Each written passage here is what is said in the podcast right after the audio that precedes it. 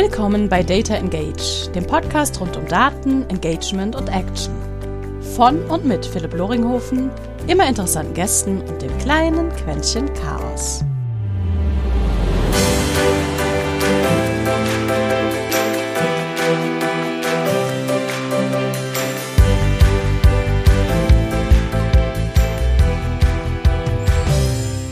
Und herzlich willkommen zu einer weiteren Folge Data Engage, einem kleinen Podcast rund um Daten, Marketing, Sales und ähm, immer mal wieder dem kleinen äh, chaotischen Gesprächsschnipsel. Heute dabei eine Dame, so wie sei schon mal verraten, mit der ich äh, mich zurzeit sehr intensiv immer austausche über, wie kriegt man eine große Organisation ähm, dazu, im Marketing sich etwas mehr mit Zahlen zu beschäftigen. Mehr sage ich dann dazu auch gar nicht.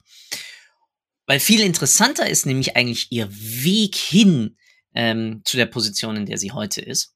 Ist ein bisschen vergleichbar mit meiner, ähm, aber ich bin da ein bisschen mehr, glaube ich, noch der, der Tech-Nerd ähm, und sie dafür mehr die Marketing- und Vertriebsexpertin. Deswegen heute vielen, vielen herzlichen Dank, Sarah, Sarah Söhlemann, dass du dir die Zeit nimmst, mit äh, mir ein bisschen über deinen Werdegang zu quatschen und mal zu schauen, was du dabei so mitgenommen hast. Sarah, wer bist du und was tust du dann heutzutage mit Daten? Ja, hallo. Vielen Dank, dass ich hier sein darf. Das macht mir sehr viel Spaß. Ähm, genau, du hast es im Prinzip auch schon äh, ganz schön zusammengefasst. Ähm, ich bin Sarah Söhlemann. Ich bin ähm, seit jetzt, muss ich kurz überlegen, fünf Jahren bei der Penguin Random House Verlagsgruppe in München tätig. Und ähm, seit Anfang diesen Jahres, also Anfang 2021, bin ich in einer neu geschaffenen Stelle, die Marketing Data Analytics, äh, äh Marketing Data Analystin heißt. Genau, und das ist auch ein bisschen schwieriger zu zu definieren. Vielleicht deswegen ganz kurz die Stelle, die ich davor hatte.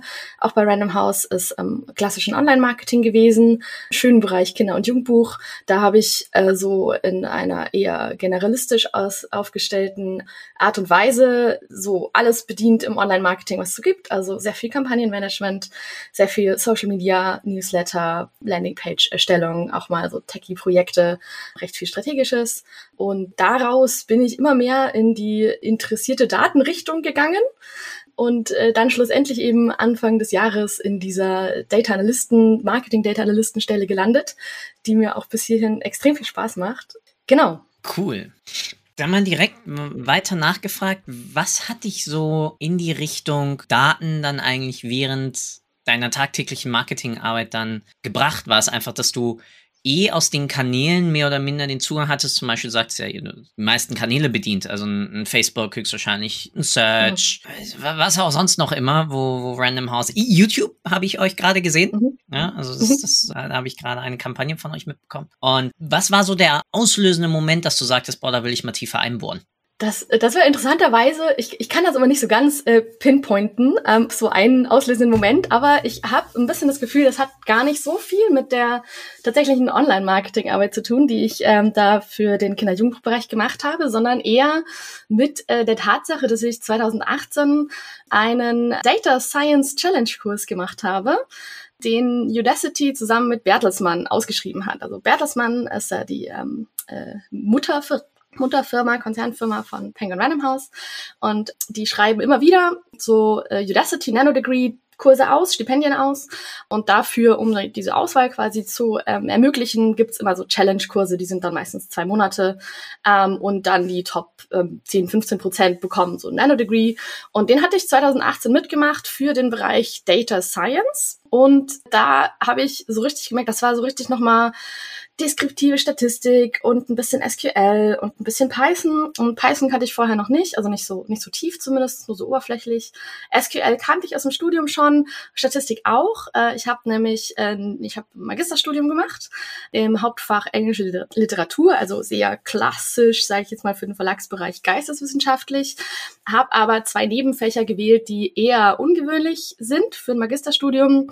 Und zwar ähm, das eine Nebenfach Psychologie mit einem Schwerpunkt auf Sozial Sozialpsychologie.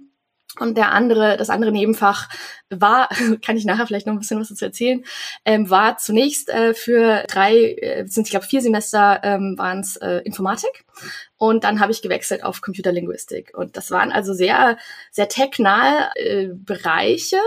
Und ich habe mich in diesem Data Science Challenge Kurs wahnsinnig zurückversetzt gefühlt in diese Studienzeit, weil das einfach genau diese, also gerade so deskriptive Statistik, die wir da in diesem Kurs gemacht haben, das war einfach eins zu eins Psychologie, Vorlesung, Statistik. Ich glaube, äh, wahrscheinlich deine ZuhörerInnen kennen die äh, Inhalte da auch sehr gut. Und das hat mir überraschenderweise also sehr viel Spaß gemacht. Ich habe den Nano-Degree dann da nicht bekommen, aber das ist hängen geblieben. Und dann hat das ein bisschen gedauert. Es hat sich tatsächlich auch äh, relativ viel im, äh, bei uns im Unternehmen getan. Relativ viele äh, Chancen sind aufgekommen.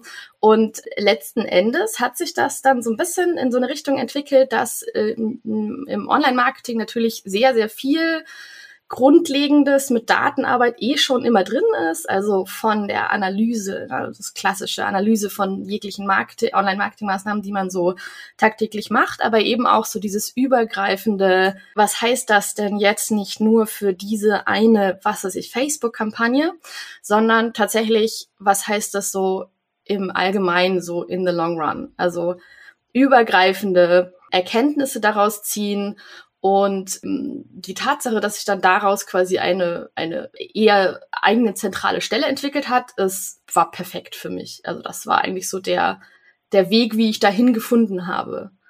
Spannend. Ich, ja. ich frage jetzt mal aus reinem Interesse nach, gibt es einen Unterschied zwischen sozusagen dem ganzen Bereich NLP und Computerlinguistik oder ist NLP dann ein Subfeld, das irgendwie dann Computerlinguistik ist etwas, das ist vielleicht in den letzten Jahren dreimal auf aufgetaucht bei mir irgendwie in Gesprächen. Ja. Was ist das? Ja, ja, das ist tatsächlich eine gute Frage. Äh, Computerlinguistik hat sich, ich habe das studiert in München und zwar, jetzt muss ich kurz, Gott, das ist schon wieder so lange her, 2012 habe ich Abschluss gemacht und äh, da war das auch schon so ein krasses Nische. Also Informatik kann jeder was mit anfangen, Computerlinguistik, ich habe fast keine Person getroffen nach meinem Studienabschluss, die nicht nachgefragt hat, was Computerlinguistik ist. Und das ist eigentlich die Interaktion zwischen Linguistik menschlicher Kommunikation äh, und Computerkommunikation, also im Endeffekt ganz viel Mathematik, relativ viel auch Informatik dabei, von den quasi ähm, Methoden oder dem, dem äh, Konzept dahinter und aber genau diese, diese Schnittstelle Kommunikation zwischen Mensch und Maschine. Ähm, und ich kann mich auch noch erinnern, ich hatte da ähm, Hauptseminare, die sich äh, mit den Ursprüngen des ähm, Google-Algorithmus beschäftigt haben. Und tatsächlich ganz viel Matrizenrechnung und äh, wie das so, also ne, natürlich nicht der Google-Algorithmus, wie er so im Original äh, wurde natürlich auch mal sehr viel besprochen, dass das ja. Geheimwissen ist, genau. Aber so diese theoretischen Hintergründe ähm, wie das dazu, wie man das berechnen kann, was, was sind Algorithmen überhaupt. Und ähm, was ich dann eben vor allen Dingen jetzt auch in den letzten hm, zwei, drei Jahren durch diesen deutlich vermehrten Praxisbezug gemerkt habe, wo ich eben immer wieder so ein bisschen Flashbacks hatte ins Studium. Mir war das Studium da an der Stelle teilweise einfach ein bisschen zu theoretisch, ein bisschen zu wissenschaftlich. Da habe ich noch nicht so realisiert, was tatsächlich eine Anwendung ist. Also unabhängig davon natürlich, dass man merkt, ähm, wenn man Dinge googelt, dann kommt ein Ergebnis und wie dieses Ergebnis eventuell ähm, beeinflusst wird, ähm, kann man sich dann auch errechnen. Aber jetzt ist tatsächlich sehr viel mehr Praxisbezug da. Ähm, und der Unterschied zu Informatik ist tatsächlich, dass es sich auf dieser kommunikativen Ebene bezieht und auch ganz viele linguistische äh, Standardmodelle mit einbezieht. Und ähm, ich hatte im, dadurch, dass ich im Hauptfach äh, englische Liter Literaturwissenschaft ähm, studiert habe, da ist auch immer ein Teil Linguistik. Also es ist immer, es ist eigentlich Anglistik als Studium und dann hat man ähm, Literaturwissenschaft und Linguistik und im Grundstudium macht man eh beides und dann spezialisiert man sich, genau. Und dann hat das tatsächlich extrem gut gepasst. Es ist wirklich so dieser Dreiklang zwischen Technik, IT, Menschen, Kommunikation, den ich wahnsinnig faszinierend finde. Also wirklich so diese Schnittstelle. Und das ist interessanterweise auch eigentlich genau das, was sich jetzt in meinem jetzigen Job sehr gut widerspiegelt, weil es eben, du hast das vorhin gesagt, dass du also eingeführt hast, äh, dass du da ein bisschen mehr der Techie bist und das ist eigentlich tatsächlich so, aber ich bin wirklich die Schnittstelle. Also ich, ich, ich kann da jetzt nicht alles runterprogrammieren, aber ich verstehe das. Also ich kann ich kann darüber reden, ich kann auch wahnsinnig gut vermitteln zwischen den, den tatsächlichen Nerd, Nerds, den Techies, ähm, habe da auch so eine Nerdseele und kann aber eben auch das Fachliche verstehen. Das ist wahnsinnig wichtig, habe ich das Gefühl. Damit hast du ehrlich gesagt schon meine, meine Folgefrage fast beantwortet. Und zwar, ich wollte nachhaken, wie du merkst, wie dein Studium, das da genau so eine, eine Schnittstelle im Endeffekt darstellt. Ja, Sprache ja. Analytics ist ja nichts anderes als das Übersetzen von Daten in eine visuelle und damit kommunikative Form und zeitgleich damit ja auch der, der technologische Hintergrund ja, als, als Subfeld ja. aus, der, aus der Informatik. Als drittes Feld dann damit natürlich auch wiederum Kommunikation Natürlich jetzt in einer anderen Art und Weise, aber damit auch der ganze Marketingbereich, wo man ja einfach merkt, okay, was sind die kommunikativen Modelle, wie Menschen eigentlich miteinander kommunizieren, wie sie aufeinander zugehen, wie du aber klassisch, wie bei jeder Kommunikation ja immer ein Sender-Empfänger-Problem hast. Mhm. Ja, hab ich, hat er das jetzt wirklich so verstanden? Hat er das mhm. wirklich so gemeint? Oder sie? Mhm. Deswegen sau, sau spannend. Ja, ganz genau. Da tatsächlich auch nicht nur, also gerade dieses Kommunikative und auch so diese Sender-Empfänger-Thematik nicht nur im äh, internen, beziehungsweise beides eben, nicht nur im internen, sondern eben auch im externen. Also das Marketing kommuniziert ja natürlich mit den EndkundInnen und mit den, in, in unserem Fall auch mit den Handelskunden. Ähm, und da besteht ja auch, da will man ja auch Botschaften raus, raussenden, Kommunikation eröffnen, etablieren. Und da stellt sich dann auch genauso diese Frage, ist das, ist das, was ich eigentlich senden oder aussagen möchte, kommt das an? Wird das verstanden? Wie ist der Kontext vom Gegenüber? Ähm, aber eben auch andersrum, jetzt was bei mir auch immer sehr große Rolle spielt, intern. Also so das, was ich äh, möchte, dass in meinen Projekten intern gemacht wird oder wo, wohin der Weg gehen soll, wird das verstanden? Ist das eigentlich überhaupt der, also ich bin da ja auch, ich habe schon das Gefühl, dass das so eine Art Ser Servicestelle ist, so eine Vermittlungsstelle einfach ist. Ähm, ich kann ja nicht in einem luftleeren Raum äh, Dashboards oder auch Tools erstellen, die aber überhaupt nicht die Bedürfnisse treffen, die meine Marketing-FachkollegInnen nicht brauchen. Das heißt, da muss ich natürlich auch sehr gut ausloten, was ist da überhaupt das Bedürfnis? Was wollen die wissen in ihrer alltäglichen Arbeit?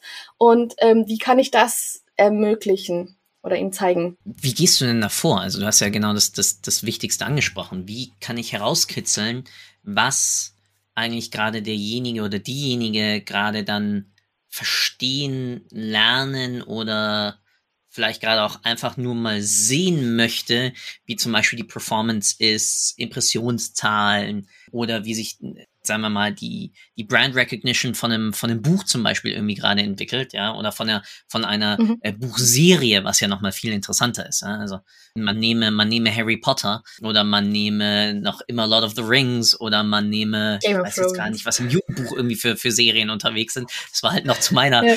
zarten Jugend. ja. ähm, was für, was, was für, mit was für Fragen kannst du da, kannst du da vorgehen, um da so ein bisschen rauszukitzeln, mit dem man da irgendwie vorgehen könnte? Ja, das ist ganz interessant. Als du gerade die Frage angefangen hast, ähm, dachte ich tatsächlich als erstes, na, was sagst du da? Kommunikation reden. Und dann habe ich mir gedacht, nee, eigentlich nicht. Das ist nicht der erste. Erste Weg ist tatsächlich zuhören. Also wirklich ähm, klar, also Kommunikation, Kommunikation, also den Weg, die ähm, das Gespräch suchen mit den KollegInnen, die tatsächlich in den Fachbereichen einfach arbeiten. Wir sind da bei Penguin Random House sehr groß aufgestellt. Es sind recht viele KollegInnen, die auch ganz unterschiedliche Sachen teilweise machen. Und da ein, also was mir am meisten hilft, ist tatsächlich zuhören, zu schauen, wie sie ihre Arbeit machen, um dann erkennen zu können, wo ich eventuell äh, oder wo ich einfach am besten andocken kann oder am besten was zur Verfügung stellen kann. Und tatsächlich hilft mir, hilft es mir schon sehr, dass ich diesen Job oder eine Art, einen Teil dieses Jobs ähm, auch selber gemacht habe. Also dass ich einfach im Online-Marketing in diesem Haus auch gewesen bin. Da nehme ich sehr viel mit. Da merke ich jetzt tatsächlich auch schon, also wir wissen alle, wie schnelllebig Online-Marketing ist.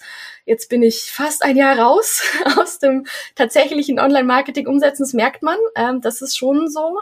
Aber es hilft mir natürlich trotzdem, weil ich weiß, welche Arten von Aufgaben ähm, um, äh, auf dem Tisch liegen oder tatsächlich auch, welche Anfragen aus den Verlagsteams dann kommen ähm, oder welche Wünsche da entstehen, die ja tatsächlich dann, also auch die Online-Marketing-Position oder auch die Marketing-Manager-Position ist wieder eine Schnittstellenposition, die ja wiederum zwischen anderen Abteilungen liegt, zwischen den AutorInnen liegt. Also da sind ja ganz viele, ne, man nennt das dann immer so schön Stakeholder, ganz viele Leute, die ein Interesse dran haben, dass dieses Buch gut auf den Markt kommt, dass es die LeserInnen findet, die es braucht und, äh, und auch haben soll. Und ähm, genau, also da ich habe ein relativ gutes Netzwerk, also ich kenne viele der Kolleginnen, kann dann auch gut auf sie zugehen, aber einfach zuzuhören und zu sehen, was sie machen im Alltäglichen und wie man das in dem Moment sogar nicht nur mit Daten, sondern tatsächlich einfach auch systemisch unterstützen kann ähm, und da dann einfach auch übergreifende Learnings geben kann. Was manchmal noch ein bisschen schwierig ist, ist tatsächlich, dass ich nicht sofort eine Lösung bieten kann. Also ich bin dann meistens erstmal da dabei, höre zu, schaue es mir an, frage auch nach, was äh, vielleicht helfen könnte, weil ich vielleicht schon Ideen habe, aber ich komme nicht am nächsten Tag wieder und präsentiere das fertige, am besten noch perfekte, die perfekte Lösung, sondern ich nehme das dann mit und drei Monate später oder halbes Jahr später, na, das ist manchmal, wir wissen ja alle, wie kompliziert das manchmal ist, ähm, kommt dann was Gutes bei rum. Ähm, ich versuche da aber auch sehr stark iterativ vorzugehen. Also wirklich lieber kleine Schritte zu machen.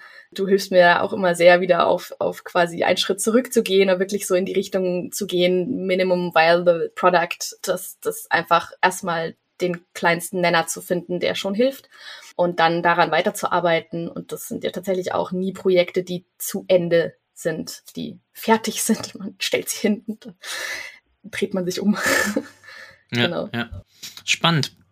Besonders, was du in der vorherigen Episode haben Thomas und ich genau über Shadowing mhm, mhm. gesprochen. Ja, genau. Und da es hilft es natürlich nochmal wirklich rein, diese beobachtende Perspektive einzunehmen und einfach zu schauen, wie analysiert die Stakeholderin jetzt gerade mhm. die Facebook-Kampagne oder den Bereich mit irgendeiner Influencer-Kampagne oder mhm. eine Promo zusammen mit einer Buchkette, jetzt mal ein Beispiel von euch, äh, sich da anzuschauen, okay, wie spielen eigentlich die einzelnen Aktivitäten, die wir auf den einzelnen Kanälen dann irgendwie haben, wenn es da noch kein zentrales Dashboard oder eine zentrale Reporting-Landschaft mhm. zu gibt. Also echt.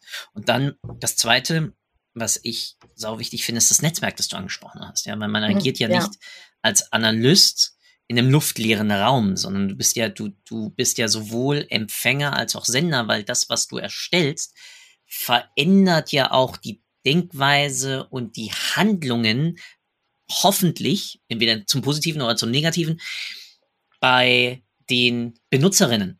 Und damit ja dann auch das, wie dann wiederum das Gesamtbild Marketing, Performance einer Marke ähm, sowohl ja. außen als auch dann innen aufgenommen wird. Und das dritte Spannende ist natürlich dann deine äh, Marketing-Erfahrung für die interne Kommunikation, wo du ja auch schon gesagt hast, wie wichtig das ist.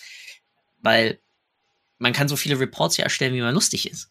Wir alle wissen, dass davon äh, ein Bruchteil vielleicht einmal höchstens irgendwie zweimal angeschaut wird und danach versemmelt ja. das Ding irgendwo im, äh, in der, der virtuellen Link halt in Nirvana rum. genau. Ja, ja. ja das, das, sind dann nicht mehr die, die das sind dann nicht mehr die PDF-Präsentationen, ähm, die irgendwo abliegen auf dem Server, sondern die Links, die irgendwo im SharePoint rumhängen. Auch keiner mehr wiederfindet. Also das, ja, freue ich mich schon drauf. Ja, das ist, das ist spannend. Mm, in der internen Kommunikation gegen, äh, gegenüber dann den Marketing-Mitarbeiterinnen und Mitarbeitern, hast du da gemerkt, dass da es vielleicht auch manchmal dann zu gut ist, dass man auch Marketing versteht, im Sinne von, weil man läuft ja dann doch irgendwie dann mit gewissen auch antrainierten Scheuklappen rum, weil man halt den, den Termini kennt und weil man irgendwie ja die gewissen Limitationen dann in irgendwelchen zum Beispiel Tools irgendwie kennt. Also bist du da schon auch mal irgendwie selbst an, an Grenzen gestoßen, wo du gemerkt hast, ups, nee, da bin ich jetzt in der falschen Rolle drin, da muss ich noch mal einen Schritt zurückgehen und sagen, nee, ich komme jetzt hier als Analystin und nicht als Marketing-Mitarbeiterin.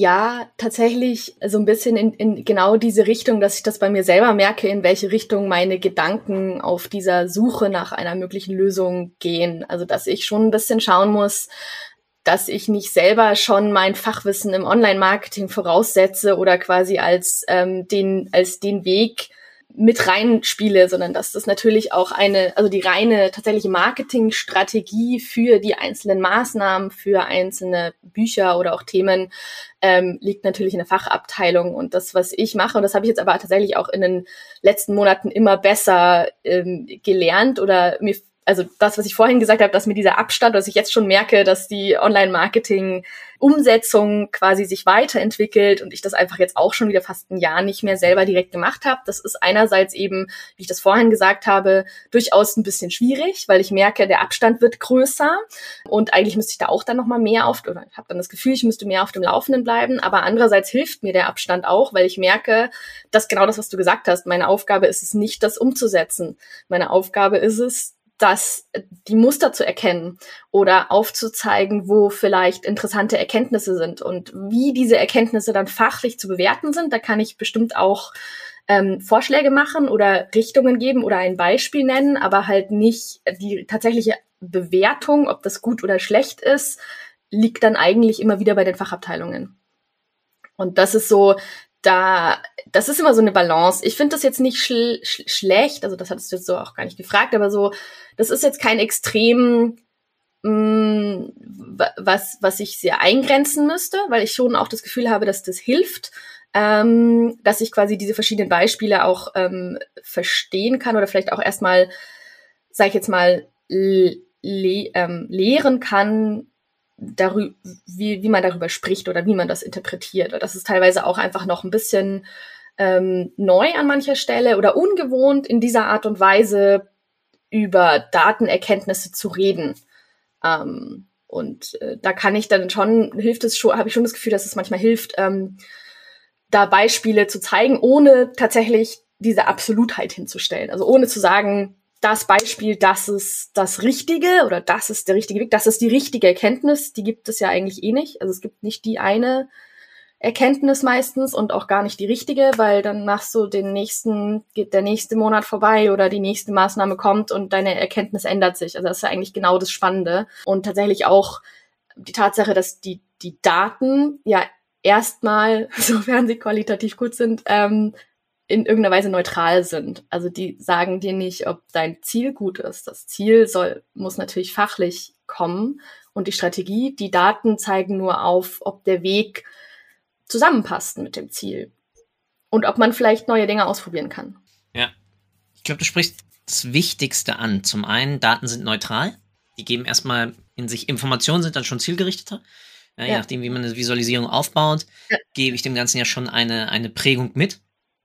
Ja. Ähm, das heißt, da ist auch immer ganz, ganz spannend, wie man sich selbst als dann der grafische Aufbereiter in eine gewisse Objektivitätsdenkweise irgendwie reinnehmen kann, weil man will ja irgendwie es doch dann gut darstellen lassen, ja, und sagen wir mal, man baut irgendwie ein Dashboard, das äh, durch den Marketing-Mitarbeiter dann an den CMO zum Beispiel übergeben werden würde und dem will man dann doch irgendwie, dann kann man ja auch schon immer, wir wissen ja alle, wie man mit Statistiken tricksen kann. Das ist immer ein bisschen schwierig, dann da sich doch irgendwie sagen wir es mal, politisch neutral zu halten. Also das merke ich selbst äh, als, als Berater, weil ich habe den ja dann voll gern. Das heißt, ich, mh, mm, aber nein, eigentlich darf ich nicht. Man will ja auch weil, was aussagen. Ja. Genau. genau. Ja, ich muss gerade tatsächlich auch sagen, ähm, so Daten sind neutral ob das nicht tatsächlich vielleicht ein bisschen zu pauschal genannt ist, weil das sind sie natürlich letztendlich ja. Also die wollen, sie wollen selber nichts, sagen wir es mal so rum. Ähm, aber neutral sind sie natürlich erstmal nicht, weil es ja immer eine gefilterte Sichtweise ist. Also allein schon die Tatsache, dass ich erstmal auswähle, also dass ich natürlich anfange mit einer gewissen Fragestellung, die ich vielleicht beantworten möchte, aber dann muss ich auswählen, welche Daten würden mir denn helfen bei dieser Fragestellung. Das ist ja auch schon erstmal, dann sage ich gewisse Datensätze ja und gewisse Datensätze nein. Aber das ist ja schon mal eine, da ist ja schon mal eine Vorauswahl von mir drin und ich mache das in einem gewissen Erfahrungskontext, den ich jetzt selber habe und der ist auch bestimmt nicht falsch, aber kommt eine andere Person, würde die vielleicht andere Spalt, leicht andere Spalten auswählen, die, das wäre auch nicht falsch. Also das es ist nicht ganz neutral und man hat natürlich immer auch Biases drin und also Vorurteile drin, Voreinstellungen. Solange man jetzt tatsächlich nicht selber ähm, den Algorithmus äh, äh, programmiert, der dir irgendwas rauszeigen soll. Und auch selbst dann habe ich eine gewisse Färbung drin, immer. Ähm, und das ist natürlich dann wieder nicht neutral, aber in gewisser Hinsicht ist es ja immer diese Balance zwischen, was habe ich denn jetzt aktuell, wenn ich die Daten mal ausklammere, dann habe ich sehr viel Erfahrung ähm, und habe daraus entstehend sehr viel Bauchgefühl. Also ich, ich mache Dinge, ich entscheide mich für Maßnahmen, weil ich denke, das ist richtig, weil ich habe das schon mal gemacht und dann hat das auch geklappt oder andere machen das auch, dann kann das nicht falsch sein und das sind ja auch bestimmte Biases. Also das, da gibt's ja dann auch wieder, das ist dann wieder das, das Psychologische, was ich immer wahnsinnig spannend finde. Da sind ja auch ganz viele menschliche ähm, äh, äh, Faktoren da drin, so gruppendynamische Faktoren. Gerade dieses andere machen's, dann kann das nicht falsch sein. Das ist ja so ein Statement, das kann gar, also muss gar nichts heißen, aber so, so agieren wir Menschen normalerweise schon. Ja, ja. Unverschämtheit. Du greifst mir immer die Ja, Unverschämtheit. ich könnte einfach ein Selbstgespräch führen. Weil genau darauf will ich hinaus, auch dein war ja ein begleitendes äh, Studium Psychologie dabei. Und mhm, Nebenfach, ja. Mhm. Ja, genau. Aus meiner Privatuni-Zeit heißt das dann irgendwie anders. Ich, ich, ich verschnöselt habe. ja, ich bin auch noch Magister, das ist ganz alt, das äh, gibt's jetzt auch so gar nicht mehr. Ja, das war so, Magister, ich so, warte mal, das heißt doch bei mir irgendwie jetzt Master, den ich jetzt irgendwie. ja, ja. ähm, aber was merkst du aus deinem Psychologiestudium eigentlich dann, wie dir das Ganze auch jetzt dann hilft in der, in der Kommunikation? Wo ich damit herkomme, ist, es gibt gerade wieder auf LinkedIn diese mega Diskussionen über, sollte man überhaupt studieren und brauche ich überhaupt und trala. Und ich greife dem jetzt mal vor, meine Antwort ist immer, ja, natürlich, weil ein Studium gibt dir Handwerkszeug in Denkrichtungen und Methodiken da geht es jetzt nicht unbedingt, dass du auf einmal die aus der Schule gelernte Matrizenrechnung jetzt nochmal ums 200-fache vertiefst. Ja, doch, das ist für gewisse Bereiche auch wichtig. Aber es geht darum, dass, wie du dich einem, einem Themenfeld näherst, ja, das Lernen zum Lernen, das Handwerkszeug, dass du ein, ein Themenfeld erforschen kannst, wissenschaftlich hinterfragen kannst, Wissen erzeugst. Und äh, deswegen dann genau wie sieht das in dem ganzen Zusammenhang dann bei dir auch dann mit der psychologischen Richtung, die du ja durch dein Studium mitgenommen hast, aus? Ja, absolut. Also dein, dein Plädoyer ist äh, komplett richtig, äh, würde ich mich auch anschließen. Wenn man kann, ähm, finde ich ein Studium immer sehr wertvoll. Tatsächlich einfach auch, also hm, Persönlichkeitsentwicklung klingt da immer so ein bisschen, ähm, es ist eine sehr konkrete Richtung, aber das hilft einfach, dieses analytische Denken voranzutreiben. Und das ist eigentlich etwas, da gibt es jetzt auch kein Seminar, also ne, es gibt natürlich dieses Seminar für ähm, wissenschaftliches Arbeiten, was ich auch immer wieder sehr wertvoll finde, gerade wenn man äh, jetzt seit einigen Jahren sehr viel mehr von Fake News hört, also dass man da einfach Quellen einschätzen lernt, äh, das ist natürlich wahnsinnig wertvoll heutzutage, aber auch grundsätzlich Dinge, Fragestellungen zu definieren, Dinge ähm, auseinanderzunehmen, auch mal breit zu recherchieren vorher, sich zu entscheiden, ist das eine Information, die zu meiner Fragestellung passt oder nicht. Das habe ich schon das Gefühl, das gehört immer zu einem Studium dazu. Und ähm, meine, meine drei Bereiche, die ich hatte im Studium, sind ja eben auch sehr unterschiedlich gewesen. Also das eine die Literaturwissenschaft ist eine sehr geisteswissenschaftliche Studienrichtung. Da geht es ja um Inhalte, auch um Interpretationen von natürlich Texten. Und äh, das Psychologische ist dann das Sozialwissenschaftliche und dann noch äh, Informatik und Computerlinguistik ist dann wieder eher so das Naturwissenschaftlichere. Und das ist total spannend, diese drei Kombinationen gehabt zu haben. Aber alle drei schulen eben dieses analytische Denken sehr stark. Ähm, und ich finde das, ich finde das wahnsinnig wichtig. Es ist sicherlich keine ähm, einzige Voraussetzung. Also ich würde jetzt nicht so weit gehen. Ich meine, ich glaube, ich wüsste auch tatsächlich jetzt gar nicht, ob der, der Job oder den Beruf, den ich gerade mache, ist das so ein, ist ja kein Ausbildungsberuf oder ähm, einer, wo man sich geradlinig drauf zubewegt. Das ja eher so, so ein eher neues Feld, was entsteht. Ähm, ich glaube nicht, dass man studiert haben muss, aber ich glaube, dass es sehr hilft. Ähm, weil man dadurch nochmal ein bisschen den breiteren Horizont bekommt. Ganz grob gesagt. Und ich habe jetzt tatsächlich diese Diskussion auf LinkedIn habe ich so, so noch nicht mitbekommen, aber ich habe jetzt gestern was auf Twitter gesehen. Da ging es tatsächlich nicht ums Studium, sondern um die Schule. Ob man, äh, dass man doch in der Schule lieber, ähm, was war da so äh, äh die, die Aussage, dass man in der Schule doch lieber Steuer, äh, Steuererklärung lernen soll, genau, und Buchhaltung ganze, und Fake News erkennen, also so diese ganzen Alltagspraxisprobleme aktuell, als äh, sowas wie den Satz des Pythagoras. Und ähm, dem würde ich nicht zustimmen, weil das nämlich auch wieder so eine kleinere Form ist von dem, was du gerade gesagt hast. Also dass man einfach dieses analytische Denken darüber hinaus lernt. Ähm, und so von wegen Satz des Pythagoras braucht man ja nicht. Naja, also ich brauche es jetzt theoretisch in der Ding jetzt nicht, aber äh, so diese ganzen mathematischen Hintergründe ähm, brauche ich jetzt schon äh, wieder, um das Ganze zu verstehen. Ich brauche das vielleicht nicht in der alltäglichen Anwendung, aber ähm, es hilft halt sehr stark, äh, zu, um, für, um das Verständnis zu fördern. Ja, abschließend. Wo glaubst du, kannst du dich zurzeit dann in dem ganzen Kontext, den wir jetzt besprochen haben, noch am meisten weiterentwickeln? Die Frage fußt genau ja auf deinem, auf deinem Psychologiestudium-Hintergrund aller Selbstreflexion. Mhm. Ähm, weil ich glaube, es ist ganz spannend, wenn man sich genau aus einem Marketingumfeld dann in die Richtung äh, entwickelt, immer zu wissen, okay, wie kann ich eigentlich herausfinden, wo ich irgendwie besser werden kann? Wo kann ich gerade meinen Teammitgliedern helfen oder meinen Kolleginnen helfen? Ähm, wo glaubst du, also wie kann ich es identifizieren? Und ähm, falls du möchtest, ja, wo glaubst du, kannst du selbst gerade sagen, da möchte ich noch mehr, mehr tiefer einsteigen?